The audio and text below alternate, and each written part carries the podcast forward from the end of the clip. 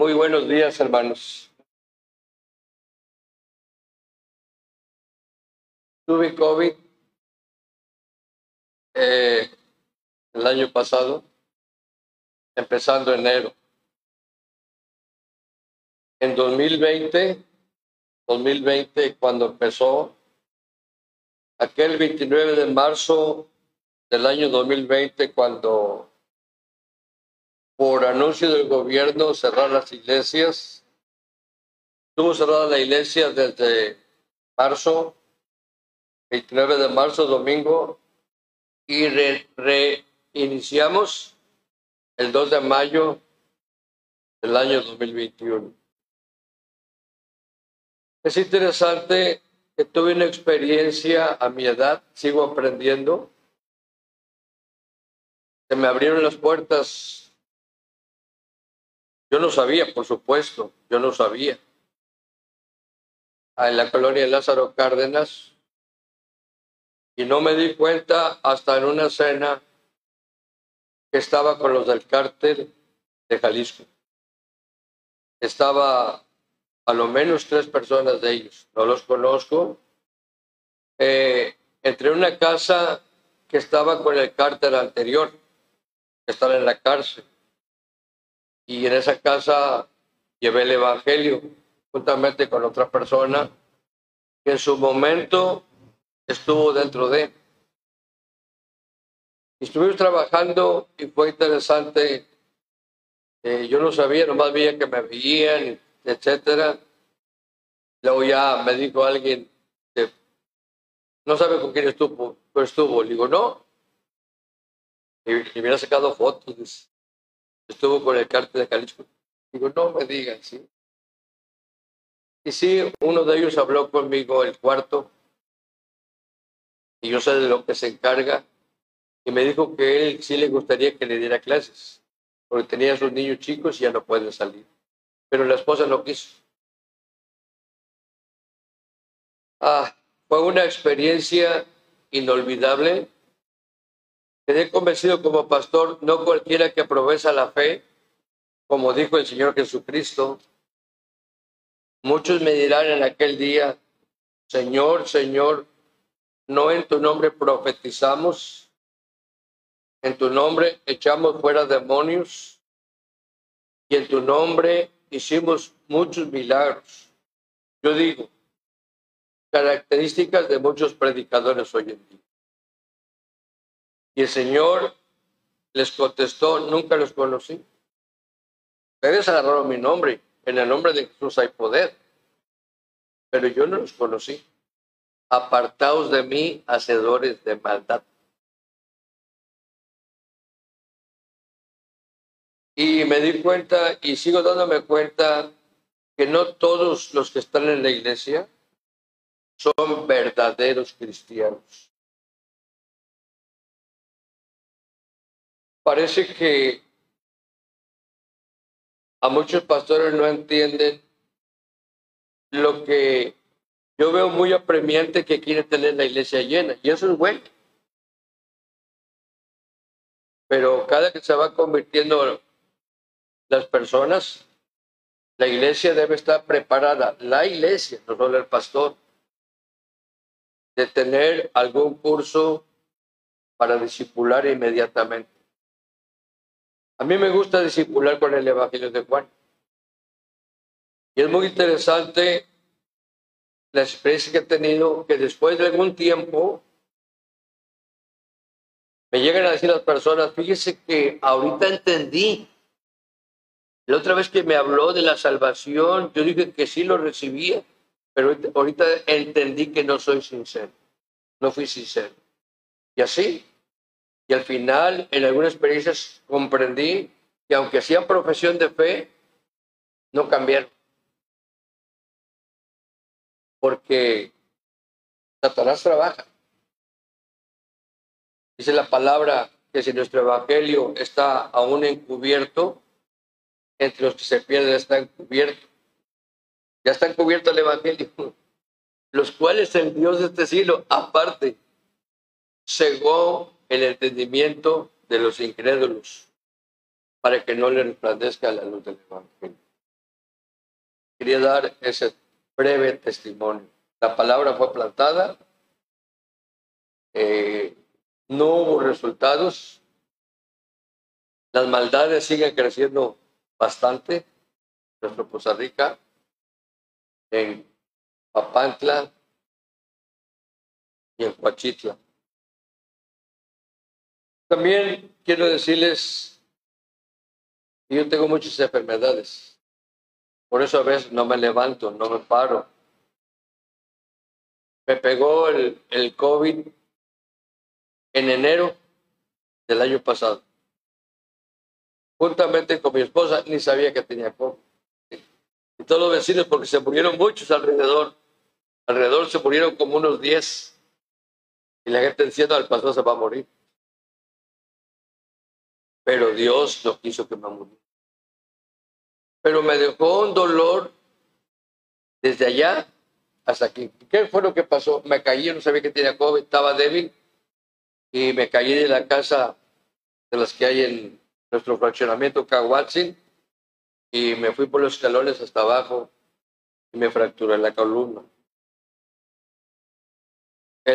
Un buen doctor, el mejor doctor de Tamaulipas, me dio de alta que ya estaba bien, pero los dolores me seguían.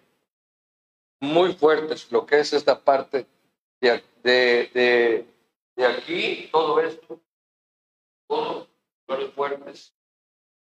Yo tengo, problemas de la columna en la parte, ¿cómo se llama? El último, asiática, algo así. Siempre me ha dejado sin caminar, pero ya no toleraba todo. Y gracias a Dios, después de casi dos años, acabo de ir al campamento, tuve, yo ya no trabajo mucho, trabaja en la iglesia, organizada y está trabajando en la iglesia. Ellos saben cómo estoy enfermo, pero aún sí me, me retiene como su pastor. Y tuvimos escuela bíblica muy exitosa, muy exitosa, y este, pues fueron dos semanas muy duras. Entonces empezaron a echar los pies allá en el campamento. Salió con que mi problema son los riñones. Tuvieron que llevarme a emergencias. Y entre lo que me recetaron, los doctores profesionales no lo harían, pero de vez en cuando dicen, te voy a dar un consejo. Y me dio un consejo que aparte la, la presión la traía muy, muy alta. Y si tiene problema con el azúcar, la presión la trae muy alta. Otro compañero también se tuvo que regresar. Dice, le voy a dar un remedio, aparte de lo que le estoy dando. Un, un té. Llevo tomado un litro. Se me quitó. Todo lo que, de lo que no podía quitarse, se quitó. Solamente me queda el dolor de la columna que es para mí eso es normal. Y doy gracias a Dios que después de un año aquí lo que llevamos completo, hoy me siento mejor. Empecé a sentir mejorías ayer. ¿Qué pasó? Doy gracias a Dios por ello. Bien, hermanos, 50 minutos. No les puedo decir, no les puedo decir que voy a que haga preguntas, porque ese es otro problema que tengo, no oigo. Me subió el azúcar, les dije la vez pasada, a más de 500 y me reventó. Ahorita, ahorita me tiene el otorrino. Nomás que como estaba afuera, ya se pasó mi cita. Tengo que ver el otorrino para ver si me lo rescata. Dice que si no me rescata, entonces ya vamos, tendré que ir a otro donde él me va, me va a enviar. Así que no oigo. Nomás oigo ruido, nada más. Si estoy cerca, sí oigo. Pero más lejos no oigo. Si no viene el hermano Ernesto, por X razones, entonces no va a haber preguntas. Pero este, quiero recordarles, ya no tenemos palabras los predicadores que nos gusta la profecía, porque a veces creemos que estamos confundidos. Hay tres escuelas, tres puntos de vista. Se puede decir que podían abarcar todas las religiones que van, que van de acuerdo a la palabra de Dios aunque en doctrinas no estamos de acuerdo. Una es el punto de vista a milenarismo. Otro es el punto de vista post-milenarismo. Y otro es el punto de vista de pre-milenarismo. O sea que el Señor viene antes que establezca su reinado de mil años. Ese es mi punto de vista. Eh, enseñé precisamente, le tocó a, mi hermano Ernesto que le enseñara eh, Daniel y Apocalipsis. Y en Daniel vimos estas tres escuelas. Y a veces uno se puede confundir y ah, y entonces así entiendes a cualquiera de otra religión.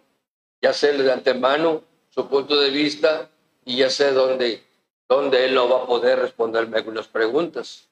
Igual que los post-milenaristas.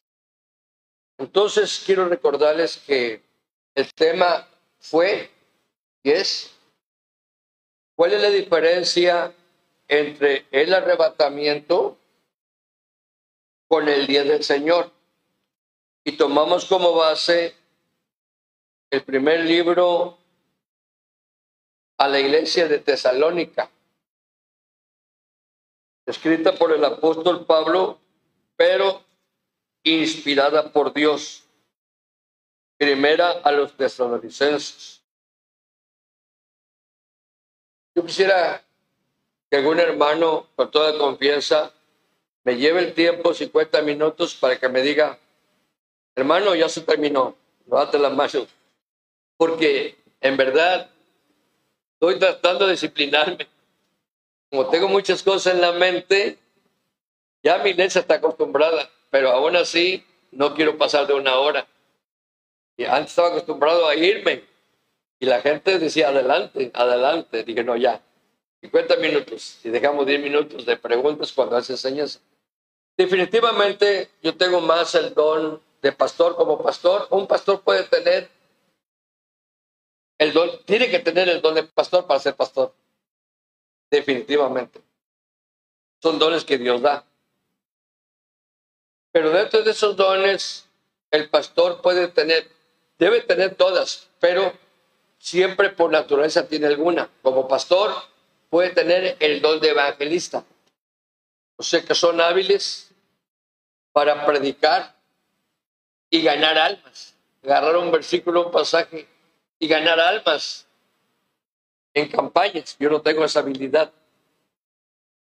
Yo tengo el don de pastor maestro.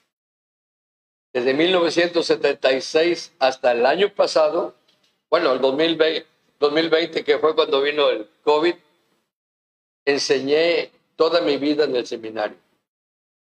Fui maestro de bastantes materias, eh, maestro de Daniel, Apocalipsis, Administración 1, Administración 2 de la iglesia. Es muy importante la administración para que la iglesia se vaya para arriba.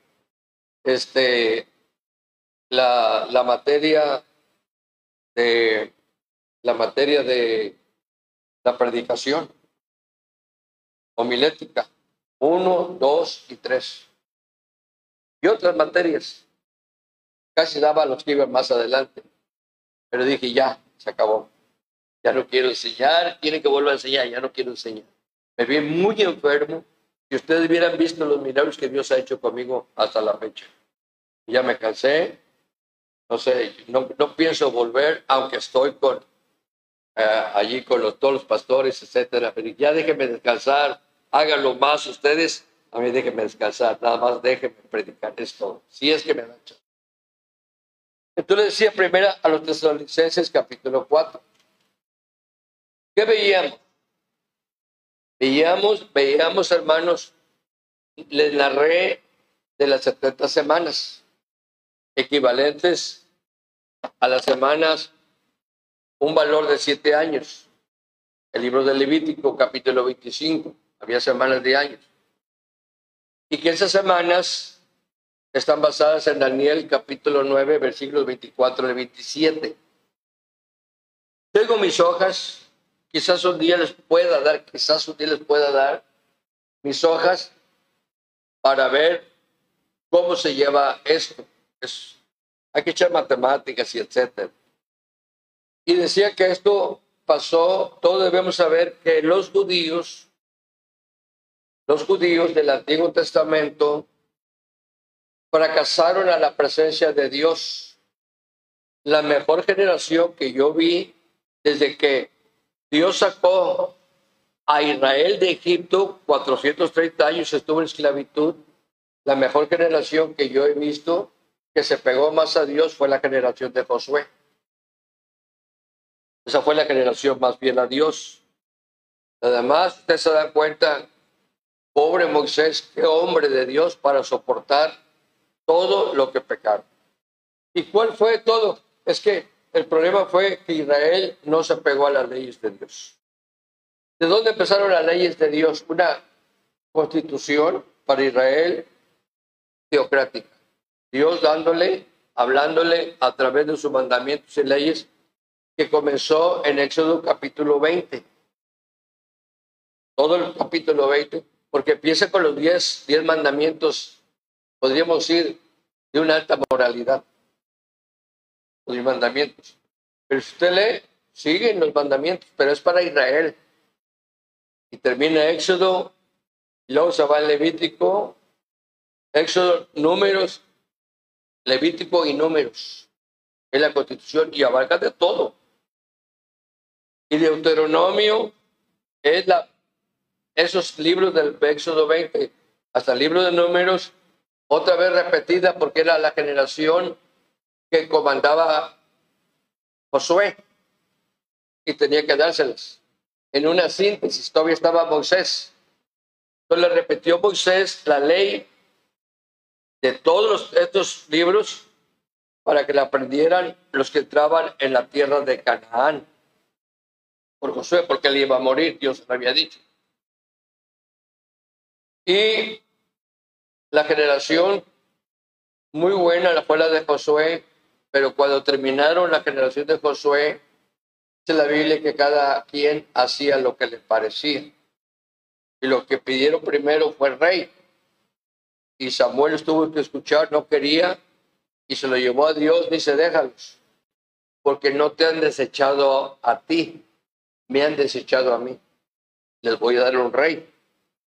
Y ese rey pues no fue muy fiel a Dios. Al final terminó yendo a ver una, una bruja, una pitonisa. Y estaba muy prohibido por la ley de Dios, aún por las leyes mismas de Saúl, estaba prohibida y traspasó. Y esa fue la causa que fue muerto. Hay un pasaje que yo no tengo respuesta cuando a través de la pitonisa manda a traer a Samuel. Y uno se pregunta, no, pues si los muertos no pueden venir. ¿Quién fue? Y se me hace así como algo muy similar al espiritismo.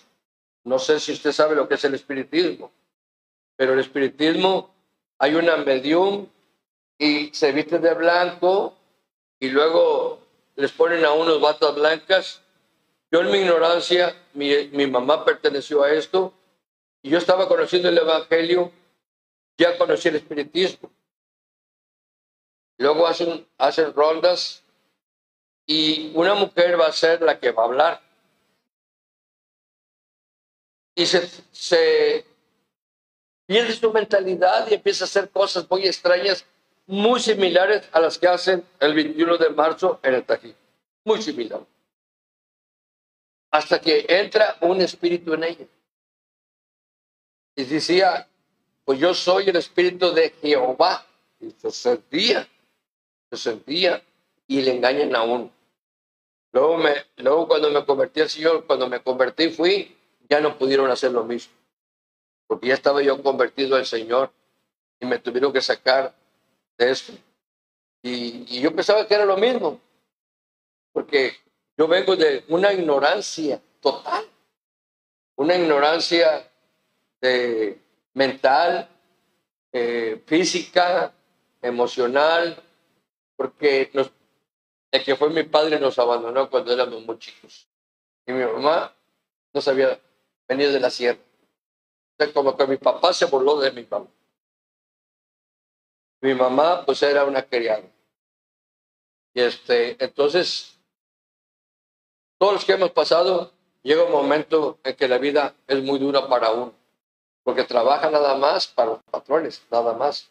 Y así llegué a los 23 años, ganaba 30 pesos, porque donde estaba mi mamá estábamos para que nos dieran de comer, etc. Y al final, el Señor me encontró. Y Dios me cambió la vida totalmente. Entonces, primero a los tesalonicenses está hablando del arrebatamiento. Hasta ahí llegamos, ¿se acuerdan? El arrebatamiento. Y luego ya empecé a dar cosas que están sucediendo hoy. Pues voy a continuar. Eh, el libro de Mateo, capítulo 24, es profético, en su mayoría todo. El libro de Lucas es profético, pero esos libros, probablemente también Marcos, Juan no habla de ello. Juan no habla mucha profecía, él no habla mucha profecía, el Evangelio de Juan. Y todos esos se le llaman los tres, Mateo, Marcos y Lucas, evangelios sinópticos. O sea que en los tres evangelios está escrito casi lo mismo. El Juan es otra cosa muy distinta para demostrar que Jesús es el Dios Hijo. Una cosa, yo sé lo que estoy diciendo, Dios Hijo, Hijo de Dios, el Mesías, el Jehová del Antiguo Testamento, el yo soy, etcétera, etcétera, etcétera. Entonces ellos hablan, Mateo, Marcos y Lucas, acerca de cuando el Señor venga, pero a poner sus pies. Les decía, antes decíamos que eran dos venidas, entonces serían tres. Primero, cuando vino para dar su vida por nosotros.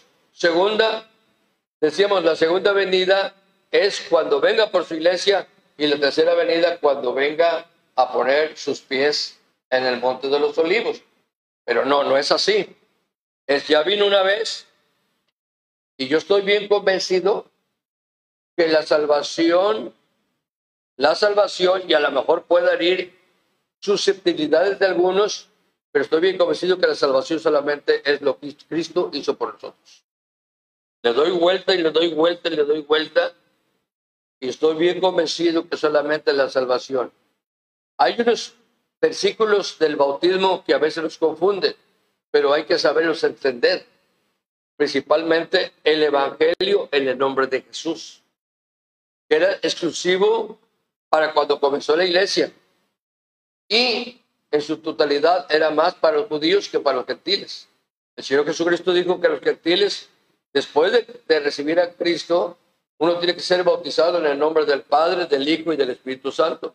Todo tiene un significado. Pero nosotros esperamos la venida. No es la segunda venida, es el arrebatamiento de la iglesia. Así como Mateo, Marcos y Lucas esos pasajes nos hablan concernientes a cuando venga a la tierra. Por eso el tema, la diferencia entre arrebatamiento y el día del Señor. Esa la, otra la vamos a ver la diferencia. Entonces, esperamos a que el Señor venga.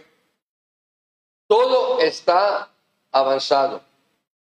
Sí estamos viviendo ya en escenas apocalípticas, pero cada vez no importa la edad que uno tenga, Dios le va enderezando en su cerebro, le va madurando cómo se maneja la profecía. Como yo les decía en el mensaje anterior, que yo pensaba, aquí acaba, aquí comenzó el tiempo de la iglesia, inaugurada en Hechos capítulo 2, inaugurada, cuando se abrió el cuerpo de Cristo. Y comenzó la iglesia local también, yo sé que, como por ejemplo anoche tuvimos una reunión de varones y dijo un hermano, dijo así, dijo, no, pues en Hechos capítulo 2 dice, es el inicio de la iglesia, o sea, la inauguración, la comenzó el Señor. Pero ya estando allí, los 115 judíos, digo, ¿ya aprendiste algo? Así es. Y el Señor, y vimos que la iglesia está entre la semana 69 y falta una por venir. Vimos que comenzó desde que salieron por la orden del rey Artajerjes. Desde el 722 antes de Cristo, los judíos fueron sacados. Hubo una división, parte norte y sur, diez tribus. Los reyes fueron malvados. Los del sur permanecieron más en una línea genealógica. Los del norte no. Y tanto los semi-imperios hubo dos, los egipcios y los asirios. Ahora, quiero ser, a ver, Ernesto, hermano Ernesto, quiero ser a lo mejor, no he encontrado la investigación, los asirios que nos habla la Biblia, ¿quiénes son ahora? Porque ya en el Nuevo Testamento no aparece Asiria, aparece Siria. Entonces tengo una confusión allí, sí, por eso no me meto en Asiria. Pero los asirios y los egipcios fueron semi, fueron poderosos, pero no fueron como en Babilonia, medos persas, Grecia y Roma. Y desde entonces, del año 722, por haber pecado contra Dios, fueron sacados de su patria. Un siglo después, más o menos, en el 606, la parte de Judá fue sacada de su patria y estuvieron 70 años fuera. Vino el gobierno de los medos persas, venció a los babilónicos y Ciro, por parte de Dios, primer rey de los medos persas, le indicó que dejara regresar a aquellos que habían pasado 70 años, entre ellos estaba Daniel, que retornaran a la tierra de Canaán. Duro la historia de los judíos. Entonces, para terminar el periodo de la iglesia,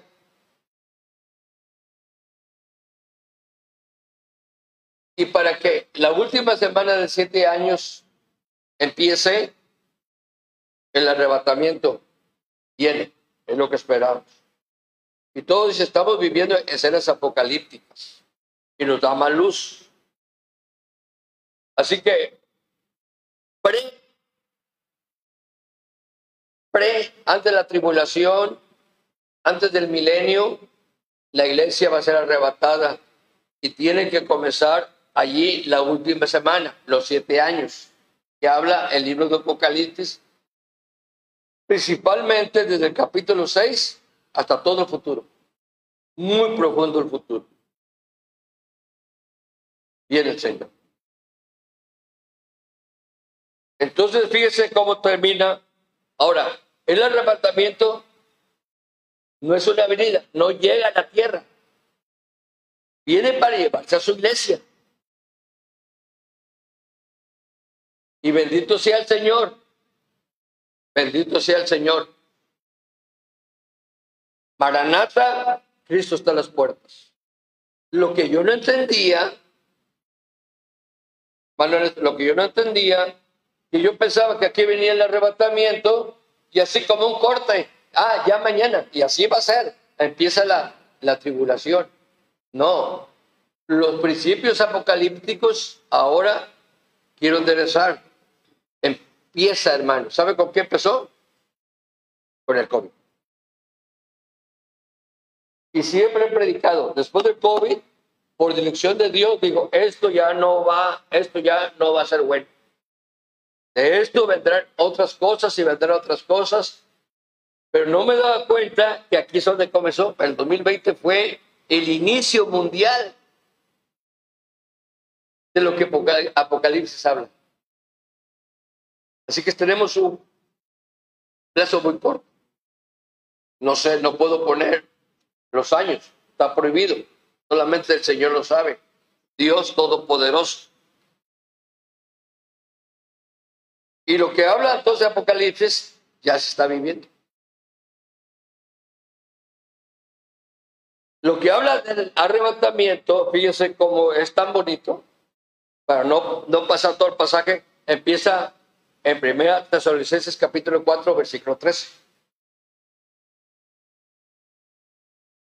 4.13.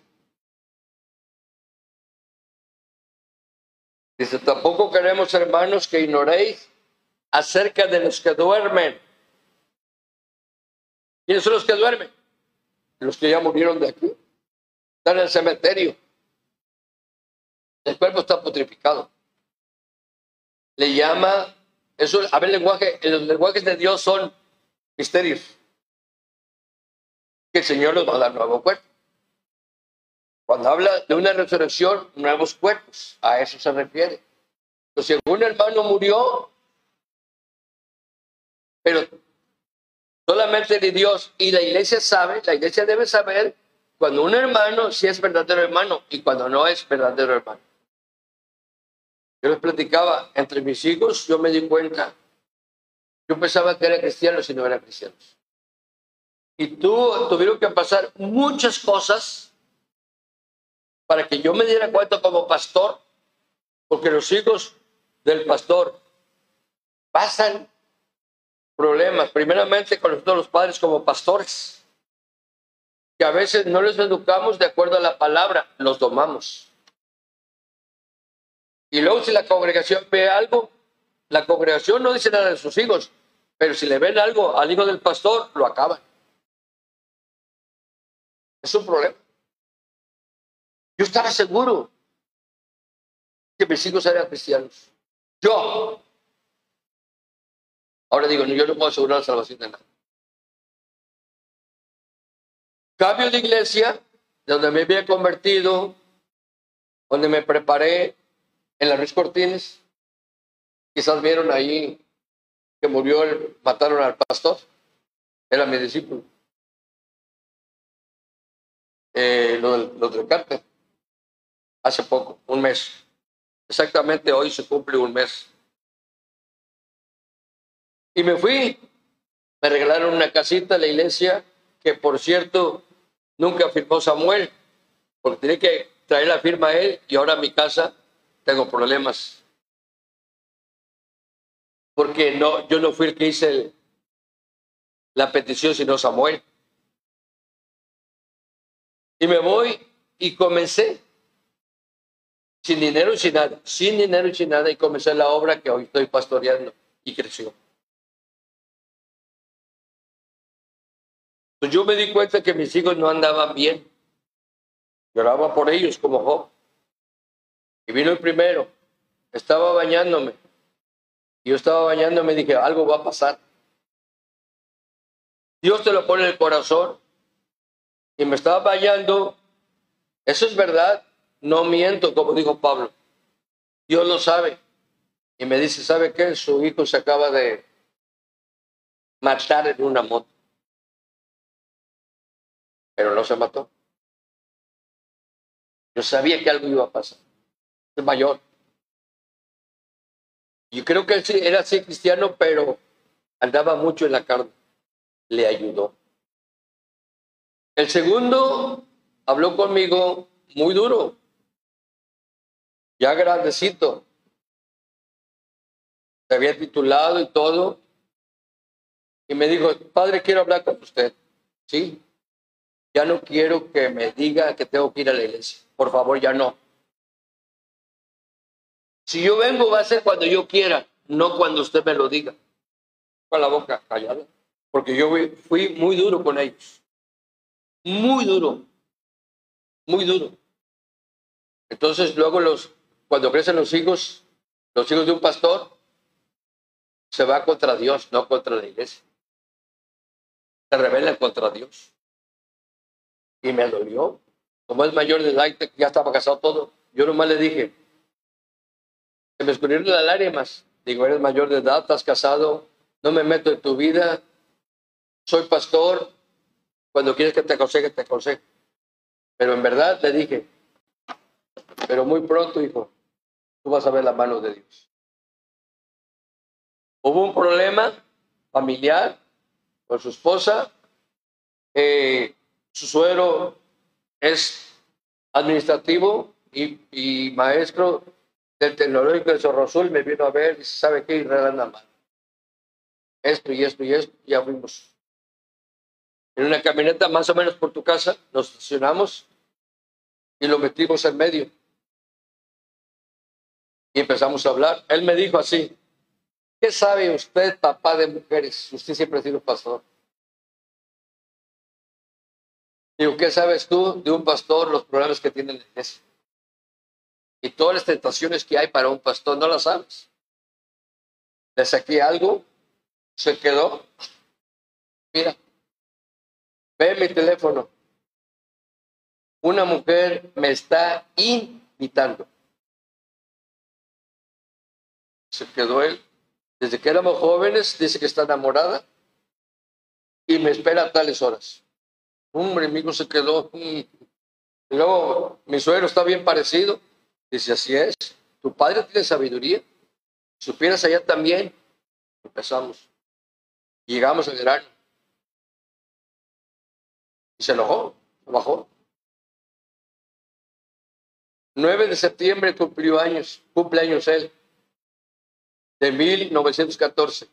Estábamos en mi casa, no nos dimos cuenta y estaba el cártel en fuera de mi casa. No lo agarraron en mi casa. Dejaron, quizás vieron la fiesta, el día 10 fueron por él, fueron por él y me pedía dos millones de pesos. ¿De dónde?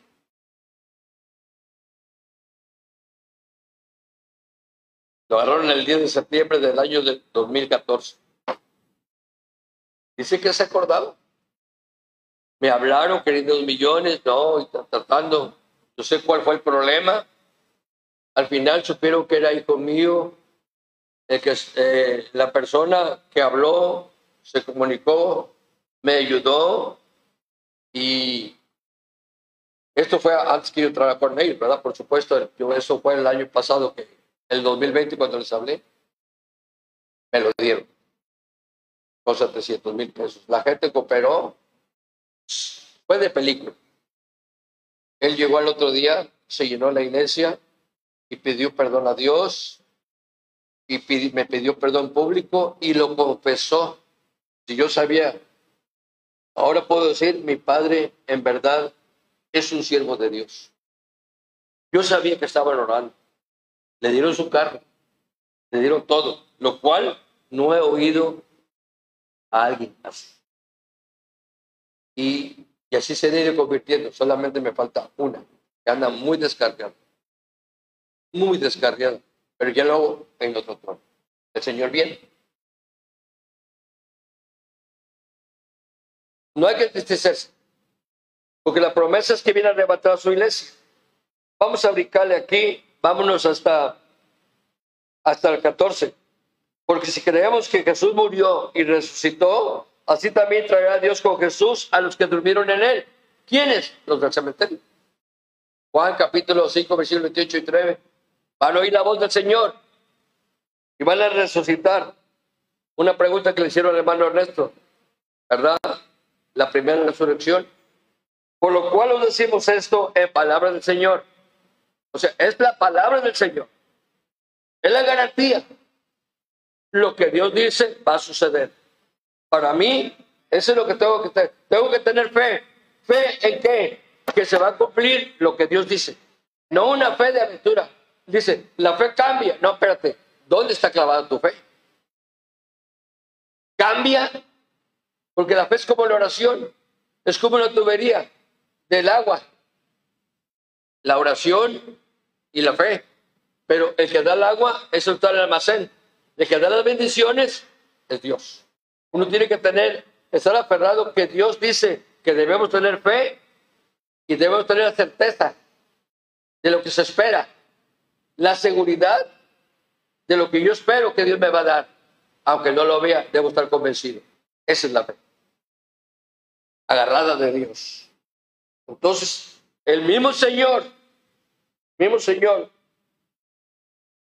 Así también entrará con Jesús a los que durmieron en él. Por lo cual os decimos esto en palabra del Señor, que nosotros que vivimos, si, si en este momento viniera el Señor, que habremos quedado hasta la venida del Señor, la venida, el arrebatamiento, no va a llegar a la, no va a, llegar a la tierra. Porque el Señor mismo, con voz de mando, con voz de arcángel y con trompeta de Dios, descenderá del cielo. No llega a la tierra. y los muertos en Cristo, todos nuestros hermanos en la fe, que verdad, en verdad fueron hermanos, y los muertos en Cristo, ¿qué dice? El Señor mismo, como eh, con voz de trompeta de Dios, descenderá al cielo y los muertos, los que están durmiendo en Cristo, resucitarán primero. Luego, los que no, no, son, no fueron cristianos se quedan ahí. La resurrección de ellos va a ser al final el trono blanco. Los judíos van a resucitar cuando venga el Señor, el día del Señor, cuando venga el Señor. Todos los judíos, exceptuando los que pertenecen al tiempo de la iglesia. Porque el tiempo de la iglesia está compuesta de judíos y gentiles que nos arrepentimos y recibimos a Cristo y somos colocados en el cuerpo de Cristo, bautismo del Espíritu Santo. Luego dice, luego nosotros los que vivimos, los que hayamos quedado, seremos arrebatados. Vea, seremos arrebatados. Y aquí hay muchas cosas que pensar. ¿Nos va, ¿Nos va a ver el mundo? Seremos arrebatados, dice. Entonces el mundo nos va a ver cuando seamos arrebatados. Yo digo, no. Nos va a arrebatar. O sea, ahorita estoy predicando, si en este momento viniera todos los que verdaderamente somos cristianos, ¡uy! ¡Vámonos! Y yo creo que, pues dice la Biblia, en un abrir y cerrar de ojos, milésimas de segundo. ¡Ah!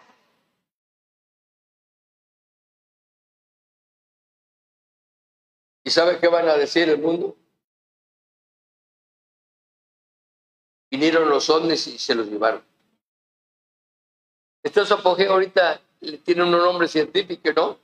Los que son. No oigo, pero eso es. Está preparado ya. Fíjense cómo es todas las cosas.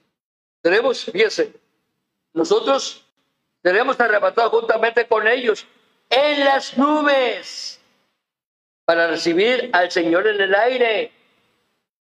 Luego dice, y así estaremos siempre con el Señor. Llega la nube, nos levanta, nos lleva. No, no viene a la tierra. Nos lleva y lo primero que va a pasar en el cielo allá, creemos, el tribunal de Cristo. Tenemos que dar cuenta a Dios de lo que hemos hecho en la vida, sea bueno o sea malo. Mientras que aquí empieza la tribulación. Ya empezó. Ya empezó. Pero me refiero que Dios está permitiendo cosas apocalípticas ahorita, dándonos a entender, el Señor viene. Y todo ahorita, los buenos predicadores, los buenos, hey, por favor, iglesia, abramos los ojos. Si el Señor viene, en verdad, no estamos preparados. Es una pena, una vergüenza. ¿Dónde están los demás? Muchos no rezaron después del COVID. Lo más probable es que no sean cristianos. Aunque ellos creen que es Porque uno tiene la convicción del Espíritu Santo, te toca, te dice, aquí debemos estar trabajando. La labor todavía no termina. Mientras no venga el Señor, como dice una filosofía, haz las cosas de Dios como si fuera el último momento que vas a vivir. Vale la pena. Pero no acaba allí. El, siguiente pasaje es el que sigue, solamente vamos a ver algo, pero no pierda aquí, Primera Tesalonicenses. Vamos a Primera de Corintios capítulo 15. Le decía, Mateo, Marcos y Lucas hablan más de la venida del Señor, el día del Señor, cuando venga a pisar la tierra. Los pasajes del levantamiento son solamente dos. Primera Tesalonicenses 4, 13 al 18 y Primera los Corintios capítulo 15, versículo 51.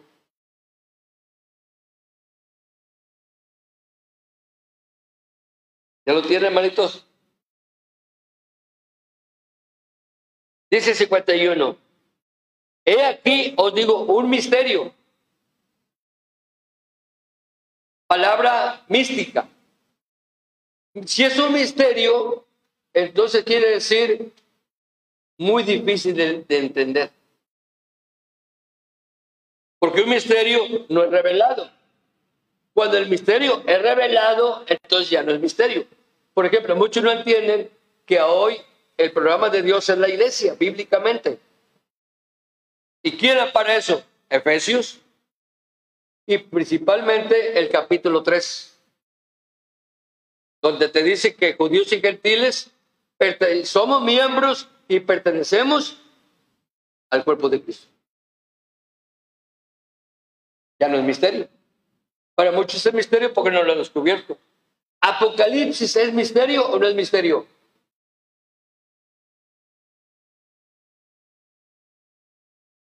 No oigo, hermanito, pero ¿es misterio o no es misterio?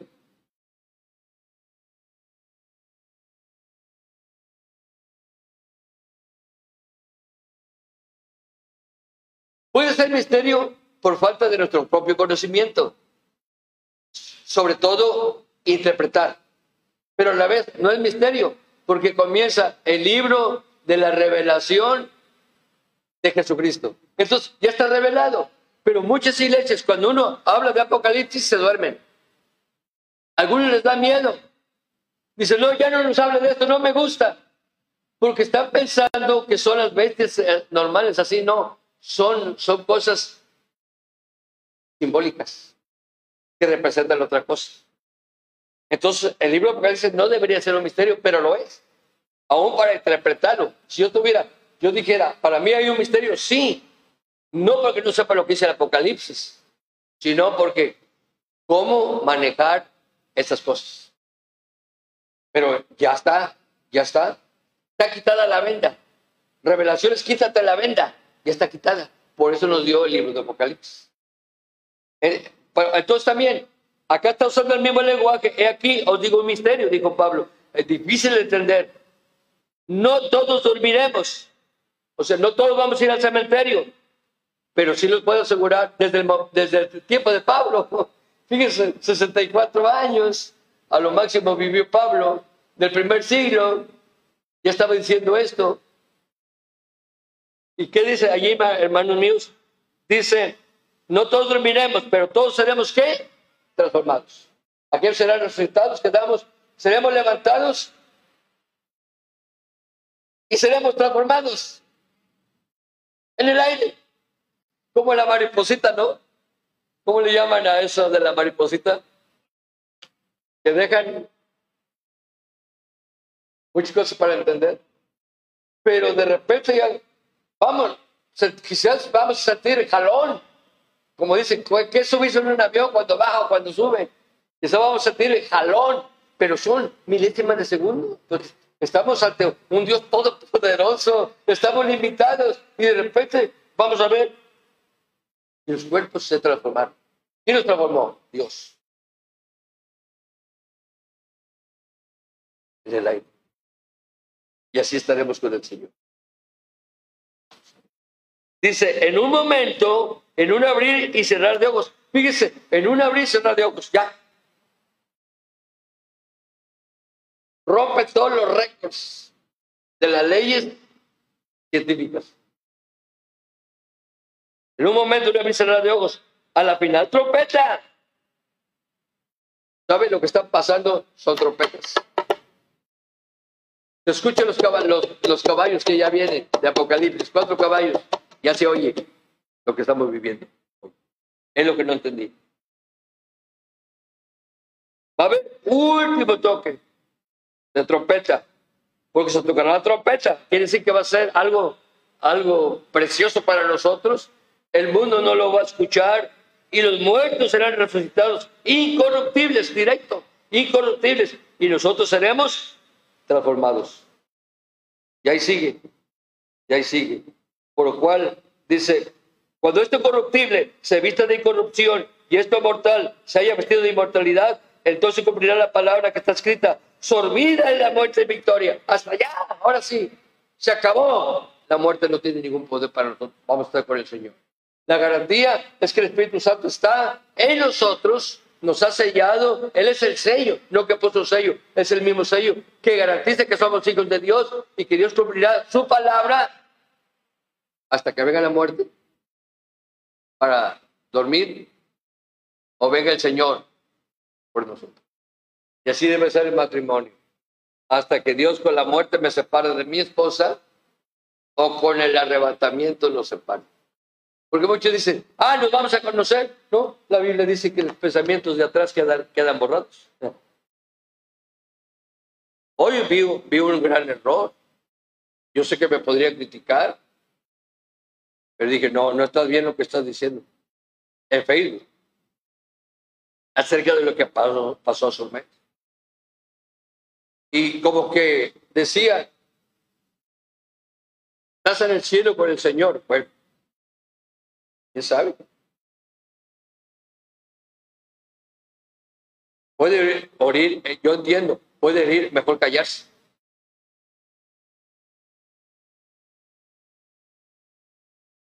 Porque uno, uno debe ser algunas cosas que el cártel, ustedes lo saben, tiene como ley. Dice, pero desde el cielo lo estás mirando. Eso puede ser porque así lo, así lo decía Apocalipsis. Pero dice, danos consuelo. ah, ah. No, cualquier persona que esté en el cielo, familiar de nosotros, el alma está en el cielo, pero eso no puede dar consuelo. ¿Quién se queda consuelo? El Espíritu Santo. ¿Quién se queda fortaleza? El Espíritu Santo. Es que a veces se habla por ignorancia. No le puede quitar las cualidades que le pertenecen a Dios y darse a su nombre, por mucho que lo queramos. Lo, lo corruptible se vestirá de corrupción. Y cuando esto corruptible, 54, se haya vestido de corrupción y esto mortal se haya vestido de inmortalidad, entonces cumplirá la palabra que está escrita. Sorbida en la muerte victoria. ¿Dónde estaba muerto tu aguijón? ¿Dónde, oh sepulcro, tu victoria? Se acabó. Ya no va a poder hacer nada. Y la victoria va a estar alcanzada. ¿Para quién? Para la iglesia. Volvemos al capítulo 5. ¿Quién me está, me está llevando el tiempo, hermanos?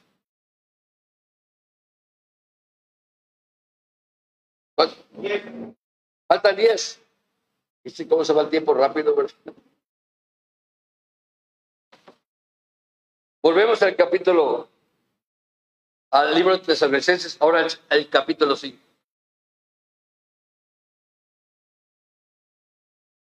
Ya va más allá. Dice, pero acerca de los tiempos y de las ocasiones, no tiene necesidad, hermanos, de que yo os escriba. ¿Tiene más especificaciones? Se los digo, será un misterio. Pero se los, ya se los aclaré, el misterio. Así que no hay más, no hay más que escribir. Si así no leen la Biblia, si le pone más, imagínense, dice Juan, no cabrían los libros si se, hiciera, si se escribiera todo lo que dijo el Señor. Dice, porque vosotros sabéis perfectamente. Fíjense cómo cambia, versículo 2. Ustedes saben perfectamente que el día del Señor, ¿cuál es el día del Señor? Ya, ya nos llevó, aquí vamos a poner, vamos a, vamos a verlo potencialmente. Ya nos llevó el Señor, ya estamos, ya estamos con el Señor. Ahora, cambia el vocabulario, porque ustedes saben perfectamente que el día del Señor, ¿qué es el día del Señor? Ya empieza la tribulación. Son siete años.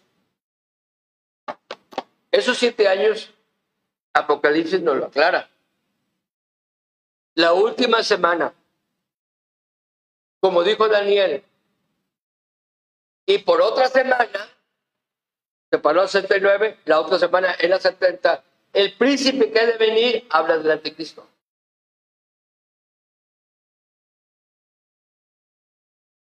ya se pasa la 70. Y al final de la semana 70, siete años, la última semana, siete años, el Señor viene exclusivamente a poner los pies a la tierra y a salvar a Israel. Israel está en la tierra de Canaán. Cuando vino Cristo no lo recibieron. Así dice el libro de Juan. A lo suyo vino Cristo, a su pueblo, a su nación, y los suyos no lo recibieron. Romano dice, por causa de eso, entonces eh, Dios para provocar a salvar al pueblo de Israel, nos mete a nosotros, la iglesia. Es una bendición.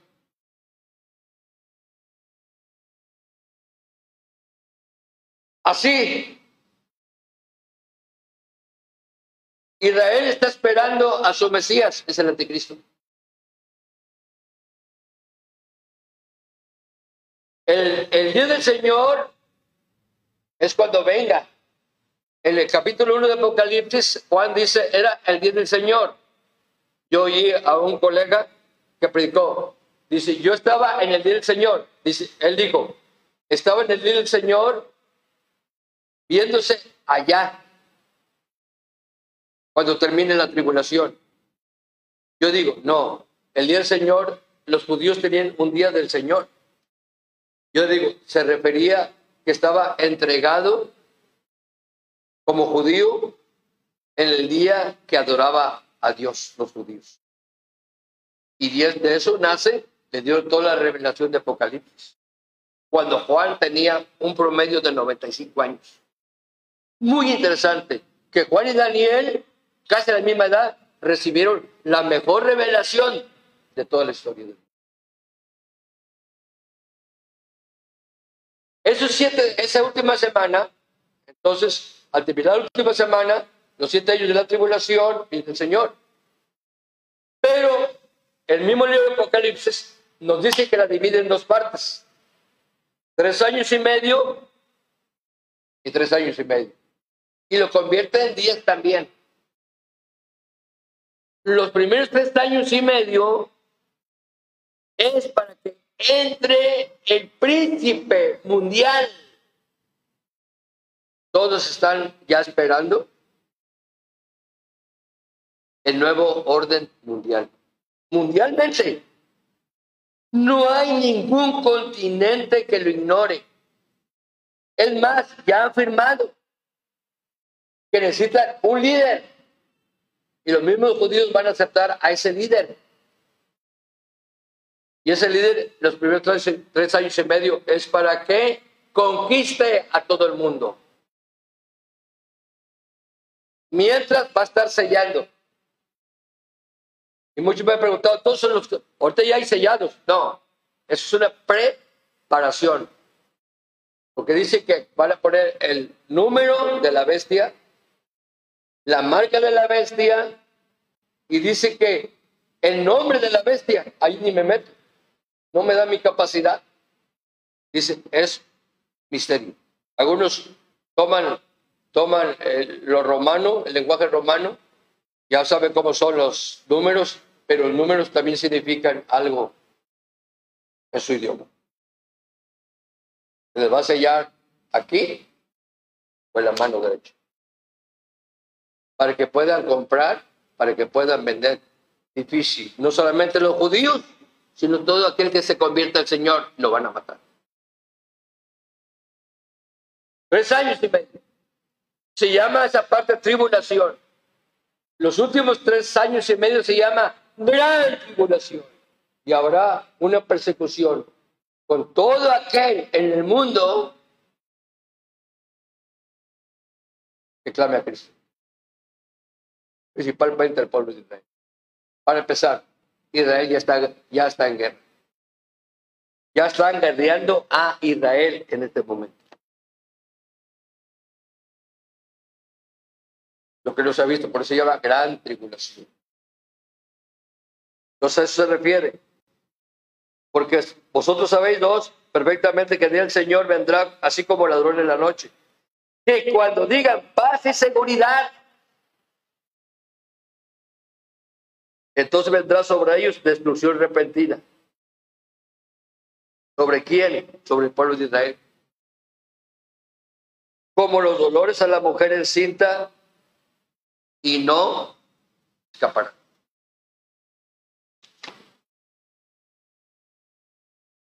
Luego más adelante lo dice la abominación y etcétera. Ah, ya entendí, ya me diste mucha luz, Dios. en estas últimas semanas me diste mucha luz. Ya entendí que aunque Mateo, Marcos, Lucas y Juan, perdón, Mateo, Marcos y Lucas, perdón, Juan no, eh, hablan de la tribulación.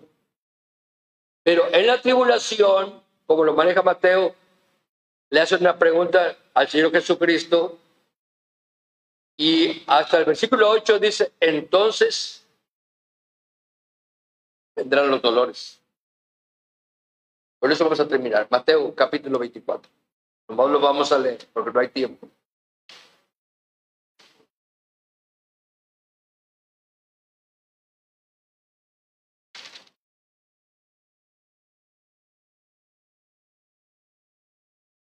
Cuando Jesús salió del templo y se iba, se acercaron sus discípulos para mostrar los edificios del templo. Respondiendo les dijo, ¿veis todo esto? De cierto os digo que no vendrá, que no quedará aquí piedra sobre piedra que no sea derribada, hablando del templo de Jerusalén.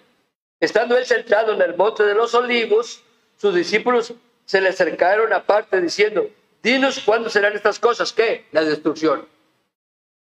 Sucedió en el año 70 después de Cristo. A través de General Tito, Posteriormente llegó a ser César de Roma, mientras que en ese momento que él destruyó la ciudad, Vespasiano era su padre. Ya contestó una. ¿Y qué señal habrá de tu venida? Hasta este momento los discípulos ni entendían nada del arrebatamiento, ni entendían nada de la iglesia. Y aunque se lo declaró el Señor, no lo entendían que tenía que estar por medio de los gentiles. ¿No lo entendieron?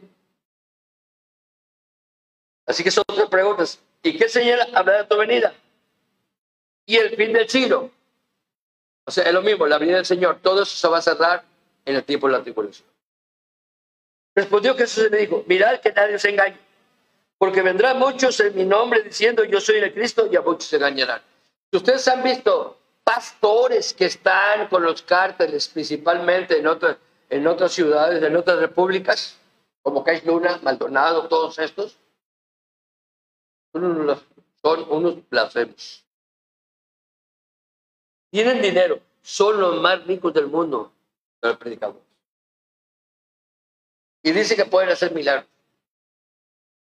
¿Y qué pasó cuando vino la pandemia? Ay, exhibiéndose, porque es una línea el nombre de Cristo tengo poder, me lo ha dado. Y fuera, fuera, fuera este eh, COVID-19. ¿Cuál? Órale, ¿por qué no siguen gritando? Se callaron. Envuelven a las congregaciones. Un pastor, por parte del diablo, tiene habilidad para envolver y cambiar la mentalidad de una iglesia. No es mi caso. Ni espero que el de Ernesto tampoco sea el mismo caso. Porque vendrán muchos en mi nombre diciendo, yo soy de Cristo, y a muchos engañarán. ¿Milagros? Y oiréis de guerras, oiréis de guerras y rumores de guerras. Mirad que no turbéis porque es necesario que todo esto acontezca, pero aún no es el fin.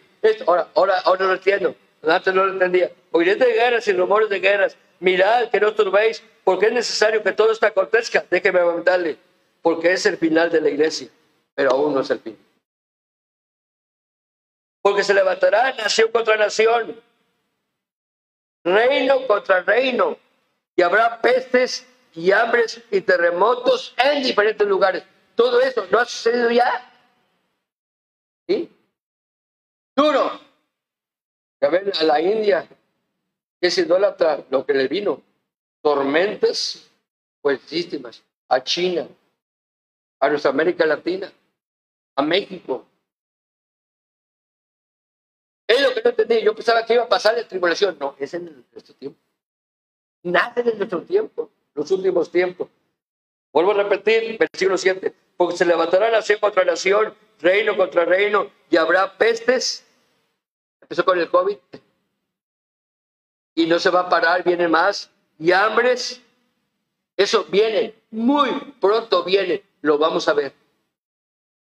Dice que el fin de este año va a ser muy duro. Así que no gasten lo que ganan, hay que ahorrarlo. Y terremotos de diferentes lugares. Ahora fíjense cómo dice el 8. Léalo conmigo. Y todo esto será principio de dolores. Ah, principio de dolores, ya entendí. Está al final de la iglesia. Porque ya hay guerra.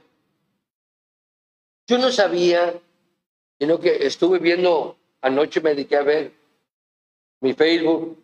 Yo no sabía cuál era el problema entre Rusia y Ucrania porque muchos países han salido de Rusia, Eslovenia, Eslovaquia, ¿cómo es? Y, y este. Y no entendía por qué, porque dice que hay una planta nuclear. Y esa planta nuclear de los ucranianos, así como está atacando Rusia, si llega a darle a la base, dice que son bombas. Muchas bombas y con eso podía destruir a Europa. Los vientos podían traer. Hay bases de armamento, de bombas, dice, estaba diciendo, en Corea del Norte, en China, en Rusia, y lo que decía hace 15 días, algo va a pasar. Ya Rusia y China le declararon ya la tercera guerra mundial a Estados Unidos. Ya.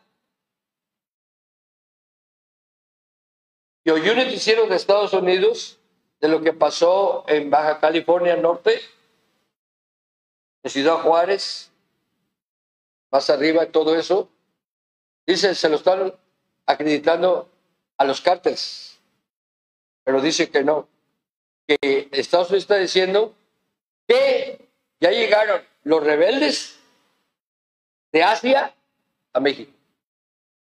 Y juntamente con los cárteles están matando gente. ¿Sabía usted que ya mataron gente mexicana? Y que por eso mandaron muchos soldados para, allá, para el norte. Ya estamos viviendo. Está muy avanzada las cosas. Estamos en Apocalipsis, ahora sí. ¿Por qué? Porque tiene que haber. Ya hay guerra. Pero ¿sabe qué está preparando el camino? Viene el nuevo orden mundial. Hey, calmados. Cuando digan paz y seguridad, ¿paz para quién? Ya no ataquen Israel. Es lo primero que va a hacer. Nació Rusia, este, todos están en contra.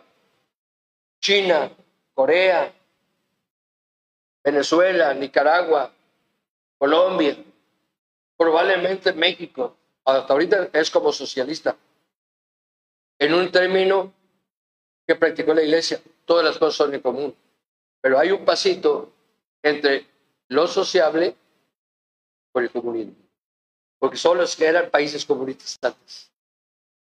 Y por eso Estados Unidos siempre. Están las cosas muy avanzadas. Solamente los que están en guerra saben lo que son los sufrimientos. Luego dice, ¡eh! ¡Paz! Ya llegó. Nos hicieron una pregunta. ¿Usted cree? No tenemos pruebas, pero yo creo que ya nació. Ya está grande.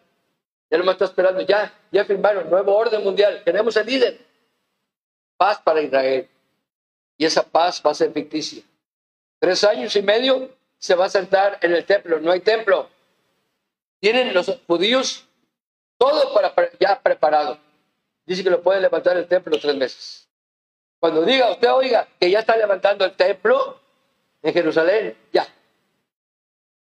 Más, será, para mí será el último toque de trompeta, ya, el Señor viene por mí. Por eso hay que andar muy consagrados a Dios. Dios es bien, es bien claro en las escrituras. Y necesitamos apegarnos a Dios y que el Espíritu Santo nos sostenga. Y como dijo Pablo, con Cristo todos los días estoy justamente crucificado. Ya no vivo yo, más vive Cristo en mí todos los días. Porque mi yo vive conmigo, duerme conmigo, nace conmigo y me pone por ejemplo, en, los asuntos, por ejemplo, Señor, ayúdame, ciérrame la boca a no hablar nada de lo que pasó el mes pasado. Ya se acabó, se cerró el libro. Ya mataron a, a Samuel, feo, ya. Porque puedo perjudicar a la familia. Pero cállate la boca, ciérrame la boca. Si están en equivocación, pues que lo vean ellos, que Dios les dé la visión para ver si están equivocados. Y si están en la verdad, pues qué bueno. Pero sí tengo que entender que como quiera, la familia sufre. Y mejor, calladitos. Dice la Biblia que el necio cuando calla, para Dios se lo cuenta como sabio. Y es lo que más le pido a Dios. Porque somos fáciles, la Biblia lo dice, de la lengua. Y uno tiene que pedir perdón para no herir más susceptibilidades, principalmente cuando conoces a la familia. Dios bendiga su santa y bendita palabra. Hermano, fíjese lo que va a hacer. Hermano. No oigo. ¿Quieren hacer preguntas, hermano? Yo sé que tú las puedes contestar, por ello me va. No, no me digas. No, no, ahí te dejo. Buenos días, hermanos. Dios les bendiga. Qué gusto verles. Vamos a tener un tiempo entonces de preguntas, si hay. Dijo un misionero, bien que me acuerdo. Pueden hacer todas las preguntas que quieran. Ah, no prometo que las voy a contestar, ¿verdad? Sí, claro. Claro, claro. Así es. Ah, los llevo a un pasaje bien bonito que estaba ahorita meditando en lo que predicaba el hermano. Lucas 21, hermanos. Lucas 21. Me encanta que el Señor Jesús habla con palabras de ánimo ante todo lo que estamos viviendo. En Lucas 21 vamos a ver ahí este, una, unas palabras del Señor, ¿verdad? Ese maravilloso número 21. 21 del 25 a como al 30 más o menos, y ya. Si ven ahí como dice el Señor, ¿lo tienen? Dice, entonces habrá señales en el sol. Los científicos están estudiando el sol y se está comportando de una manera muy rara. ¿eh? Por ahí está la NASA que habla de ello. En la luna y en las estrellas, los chinos ya le dieron la vuelta por atrás a la luna, ya le tomaron fotos. La cara que no se ve de la luna ya, ya la conocen los chinos. En las estrellas, las nuevas imágenes de los aparatos telescópicos. Y en la tierra, ¿qué hay en la tierra, hermanos? Angustia es una preocupación profunda por lo que está pasando. La economía, el COVID, ahorita la viruela del mono, angustia, sufrimiento en las gentes, confundidas a causa de qué? Del bramido del mar. Tabasco ya perdió pueblos costeros, ¿verdad, Pepe? Pueblo que desapareció porque el mar ya creció y derrumbó a colonias costeñas. Acabamos de estar mi familia yo en Costa Esmeralda y en un balneario derrumbó todas las albercas, las tumbó el mar, el, mar está muy inquieto, el bramido del mar, las olas. Dice, mire cómo es la actitud de la gente sin Cristo, desfalleciendo los hombres, ¿por qué, hermano? Por el temor y la expectación, lo que viene de las cosas que sobrevendrán. Apocalipsis, lo que dijo el hermano. Sobrevendrán en la tierra, porque las potencias de los cielos, esos son sistema galáctico, las estrellas, los planetas, las constelaciones, las potencias de los cielos serán que conmovidas. Los agujeros negros, es un misterio. ¿Qué dice 27? Entonces verán al Hijo del Hombre que vendrá en una nube con poder y gran gloria. Esa ya es la segunda venida en gloria, no es el rap. Cuando estas cosas comiencen a suceder, erguíos, levantad vuestra cabeza, porque vuestra redención, la salvación, el rescate, ¿qué?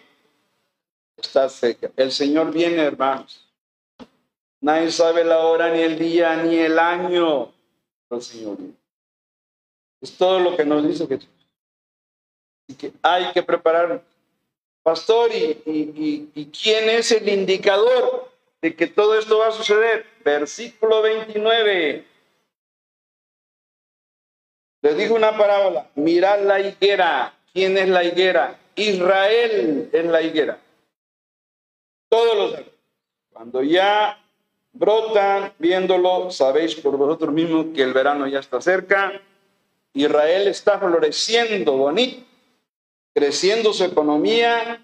Acaban de inventar el clima sin necesidad de electricidad, de nitrógeno. Los israelitas ahorita. Yo, estoy, yo tengo contactos israelitas, ustedes saben, con gente judía. Y ellos están bien avanzados. Un ciego que tenga dinero ya lo pueden hacer que vea. Ya inventaron la manera de recuperar la vista. Está floreciendo la Tienen un superávit en su economía, de la economía más estables en el mundo. No hay inflación. Allá el shekel, la moneda judía, arriba. Y que la higuera está floreciendo. Es Israel. Estemos preparados. Preguntas, hermanos. Precioso pasaje. Preguntas.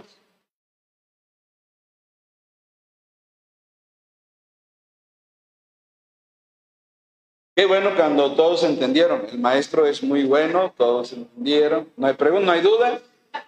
Eso es bonito. ¿Verdad? Sí. Bueno, pues hermanos, si no hay preguntas, eh, quiero agradecer a Dios por la presencia del hermano Rodolfo. Nos ha dado una cátedra erudita en profecía bíblica. Él fue uno de mis maestros en el seminario. Yo tengo lindos recuerdos de él, de cuando nos daba clases de administración, de síntesis de la Biblia. Ahorita nos dio una cátedra de síntesis de la Biblia con profecía. Recorrió la Biblia así. Y gracias, hermano Rodolfo. Una bendición escucharle y aprender y recordar y, llenar esos vacíos, ¿no? Porque a veces tenemos algunos vacíos de, de información bíblica y ya, ah, el hermano, ah, ya, ya con eso vamos complementando. Y todos estamos aprendiendo, hermanos, nadie termina de aprender. Es una ley de la vida que el aprendizaje es continuo, siempre estamos aprendiendo, aprendiendo. Hasta el último día de nuestra vida estaremos aprendiendo, ¿verdad? Los españoles dicen, no os vayáis a dormir sin habéis aprendido algo nuevo. No te vayas a dormir sin aprender algo nuevo. Me gusta eso de los españoles. Ok, hermanos, si no hay más, vamos a dar el tiempo al hermano Oscar, que dirigió el servicio. Gracias, hermano.